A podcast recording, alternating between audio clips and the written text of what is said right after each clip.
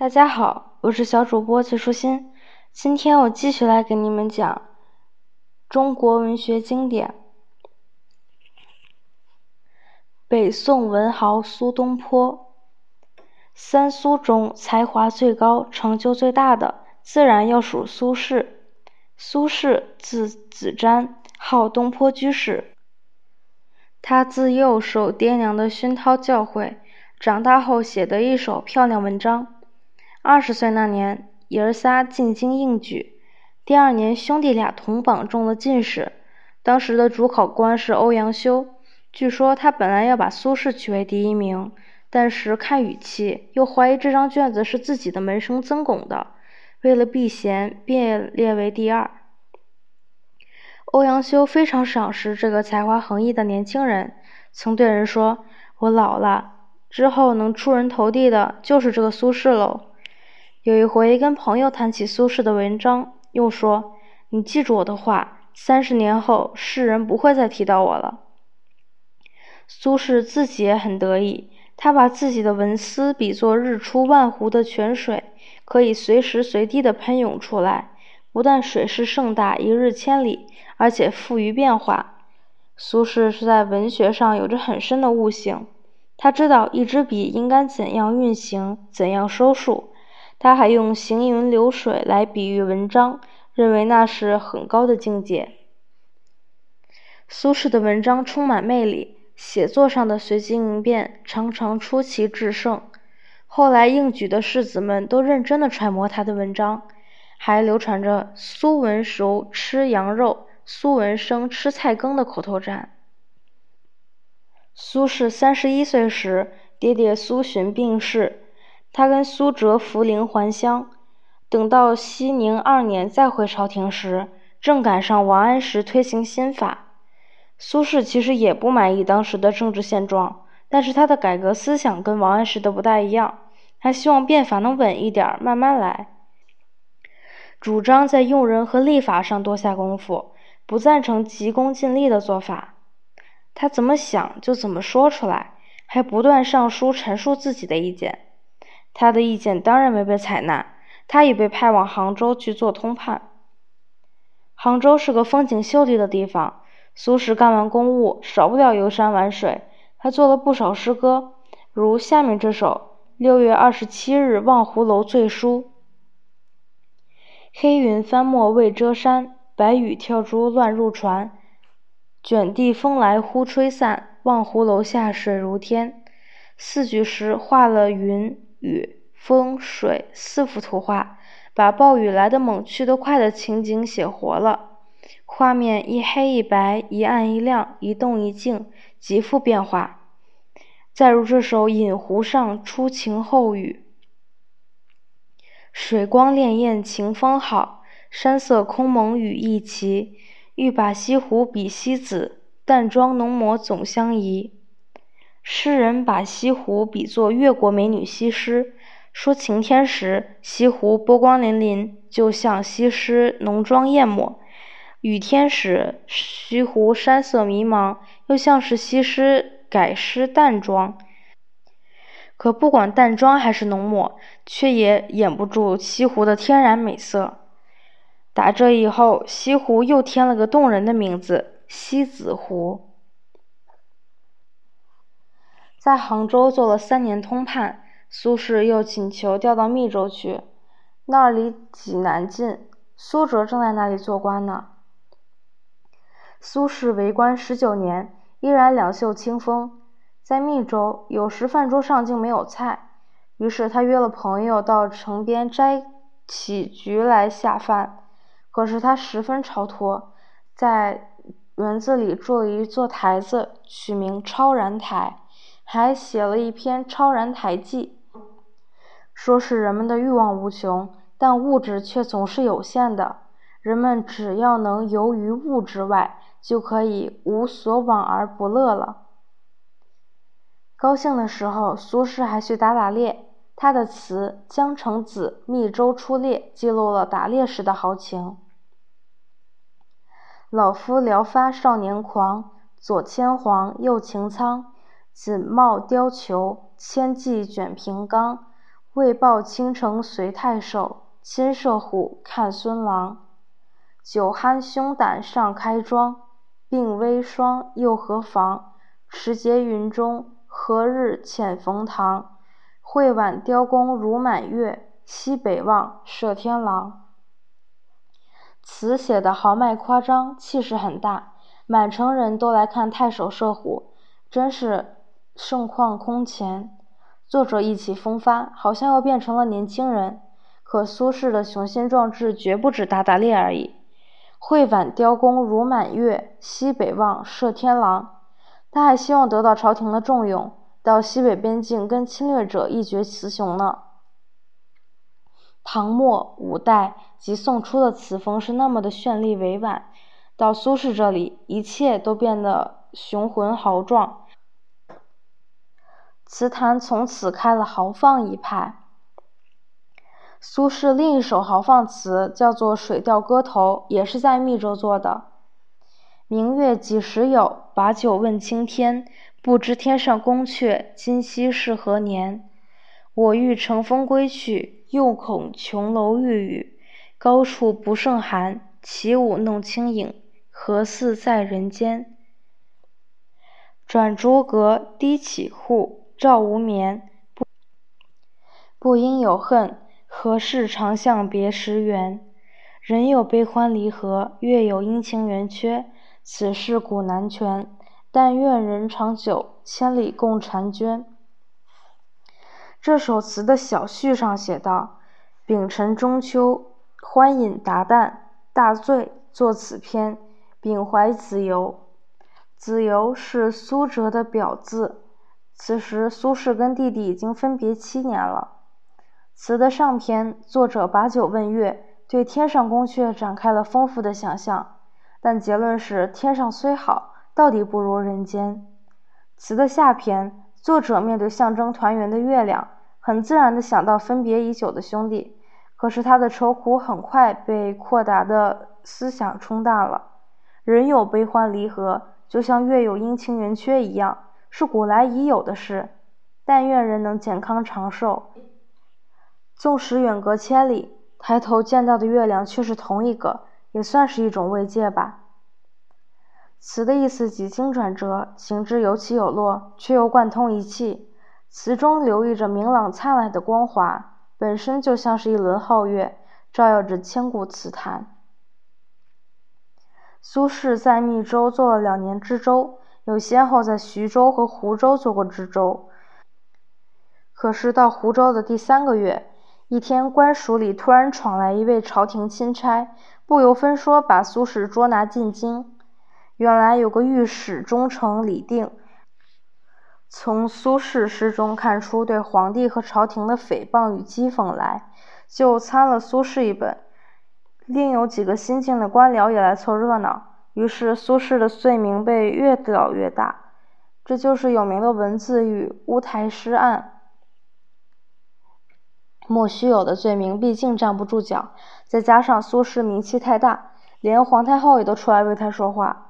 经过几个月的折磨，苏轼终于被释放出狱，被贬为黄州团练副使，也就是今天的湖北黄冈市。从此，苏轼开始了长达五年的谪居生活。苏轼到黄州，一开始寄居在寺院里，和和尚搭伙吃饭。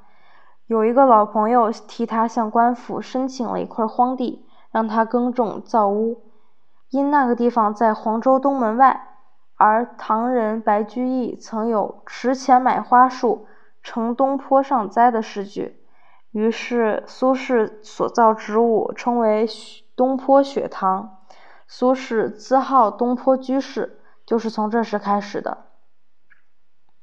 黄州挨着长江，江边上有一处赤壁，人们以为这就是三国赤壁大战的古战场，其实只是跟那个赤壁同名罢了。苏轼的《念奴娇·赤壁怀古》和两篇《赤壁赋》就全都跟这个赤壁有关。先看这首《念奴娇·赤壁怀古》：大江东去，浪淘尽，千古风流人物。故垒西边，人道是，三国周郎赤壁。乱石穿空，惊涛拍岸，卷起千堆雪。江山如画，一时多少豪杰。遥想公瑾当年，小乔出嫁了。雄姿英发，羽扇纶巾，谈笑间，樯橹灰飞烟灭。故国神游，多情应笑我，早生华发，人生如梦。一尊还酹江月。自古填词，没有哪一首比这更为雄壮豪迈的了。起首一句“大江东去”，把人带进一个极为开阔的境界中。“乱石穿空，惊涛拍岸，卷起千堆雪”几句，写尽江上水石搏击、惊心动魄之态。词的上篇专写赤壁胜景，结尾时提到为江山奋斗的豪杰们。词的下篇。作者全力写古代英雄，那个指挥赤壁之战的年轻统帅周瑜是多么的英武潇洒，他建立的功业有多么令人仰慕。可是思绪一回到现实，作者的情绪不由得低落了。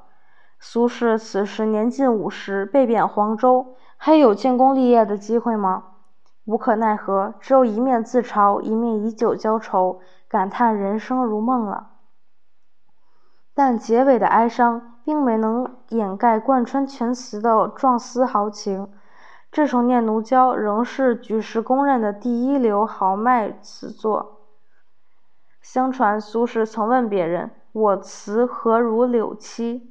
对方回答说：“柳郎中词，只合十七八女郎，执红牙板，歌杨柳岸，晓风残月。”学士词需关西大汉，铜琵琶，铁绰板，唱《大江东去》。苏轼听罢哈哈大笑。这位评论者倒的确是个知音。跟赤壁有关的作品还有《前后赤壁赋》。有一年旧历七月中，苏轼跟朋友在赤壁江面泛舟。这一夜的长江一改惊涛拍岸的面目，变得清风徐来，水波不兴，平静而温柔。苏轼与客人在小船上饮酒赋诗，悠然自得。月亮从东山出来了，但见白露横江，水光接天。大家置身在水光月色之中，任凭小船随水飘去，飘飘悠悠的，竟想脱离人世，进入了仙界。客人中有人吹起洞箫，那声音呜呜咽咽的，大家的情绪也像受了感染，不觉忧伤起来。一位客人不觉感叹起人生短暂，苏轼却说：“您知道水和月吧？这江中的水流啊流的，可它从未流干过。月亮有圆有缺，但最终也没有丝毫的增减。凡事若从变化的这一面看，那么天地万物连眨眼的功夫也停不住。”若是从静止这一面看，万物跟我们都是无穷无尽的，干嘛光是羡慕长江呢？这江上的清风，山间的明月，就是大自然的无尽宝藏，够咱们享用的了。听苏轼这么一解说，客人也笑起来，大家洗杯再饮，吃得盘杯狼藉，就这么你整我，我压你的，在船中睡熟了，连天亮了也不知道。这就是《前赤壁赋》所写的内容，全文极景生情，充满哲思。苏轼能在逆境里保持乐观，全靠了这种旷达的哲理支持呢。这一年十月，苏轼又跟朋友再游赤壁，归来后又写了《后赤壁赋》。后赋以写景为主，时值初冬，霜露既降，木叶尽脱。江流有声，断岸千尺，山高月小，水落石出，已不再是几个月前的模样。赋中还写到江上的危崖、峭壁、怪石、古木，读起来让人如临其境。苏轼还特意写了一只在梦中化作道士的飞鹤，使全文笼上一层神秘的色彩。赤壁二赋虽然采用赋体，但它更像是散文。句式长短错落，韵脚时有时无，清新而畅快，艺术上达到了很高的境界。在黄州一住四年，苏轼又被调往汝州，他的儿子苏迈刚好要到德兴去做官，苏轼送他到湖口，并游览了石钟山，考察了石钟山名称的由来，写下那篇有名的《石钟山记》，那同样是一篇满含哲理的美文。苏轼五十岁这一年，仿佛是时来运转。神宗皇帝死了，哲宗继位，改年号为元佑，并启用保守派。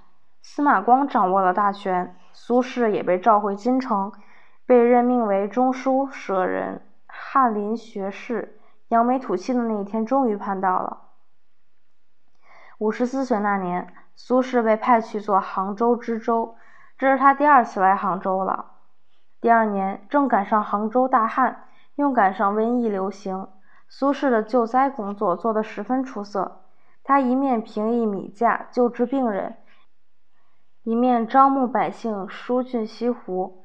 这样一来，灾民找到了干活吃饭的地方，水利工程也得到整修。挖湖的泥土在湖上堆起一道长堤，上面还栽花种柳的。人们称它为苏公堤，与西湖上的另一道长堤白公堤遥遥相像。此后，苏轼还在扬州、定州做过知州。谁知保守派好景不长，绍圣元年（一零九四年），朝廷重新启用新党，元佑年间启用的官员差不多全给罢免了，苏轼自然也不例外，一下子被贬到惠州。那地方今天属于广东，在当时算是非常偏远的地方了。在惠州的两年中，苏轼生活困窘，有时连酿酒的米都没有，吃菜也要自己种。可苏轼这一辈子对磨难早就习惯了，对这一些安之若素，觉睡的还是那么香甜。他有两句诗写道：“报道先生春睡美。”道人轻打五更钟，在京城的一位新党权贵看到这两句诗，恶狠狠地说：“怎么，苏轼还这么快活吗？”于是下令把他流放到儋州去。那地方在海南岛，是自古所说的天涯海角啊。到了儋州，苏轼一贫如洗，为了吃饭，连酒器都卖掉了。可他没忘了读书。这一段时间，他最爱读柳诗和陶诗。他还常常带上个大酒瓢，在田野里边唱边走。又是两年过去了，哲宗病死，徽宗继位，北市预设北环。他真没想到自己还能活着回来。七年的流放生活，苏轼一家死了九口人，生活待他真是太残酷了。可是人民没有忘记这位大诗人。苏轼北还，经过润州前往常州时，运河两岸拥满了成千上万的百姓，他们随着船往前行，争着要看看那位历历经磨难的大诗人的风采。然而这时，苏轼因旅途辛劳，已染病在身。就在这一年的七月，诗人在常州病逝，终年六十六岁。苏轼在文学上的伟大成就是没人能否认的，他的人格同样也是伟大的。他有着独立的见识，总想着诚心诚意的为国为民做些有益的事。他不愿跟这一派那一派裹在一起，结果无论哪一派当政，他总要受排挤。有个关于苏轼的传说：一天，苏轼下朝，拍着自己的肚子问身边的侍女：“你们猜这里面装的是什么？”一个说是文章，苏轼摇摇头；另一个说是心机，苏轼仍然摇头。第三个叫朝云的说是一肚皮不合时宜，苏轼哈哈大笑起来。他显然同意这个说法。今天的内容就是这些啦，小朋友，拜拜。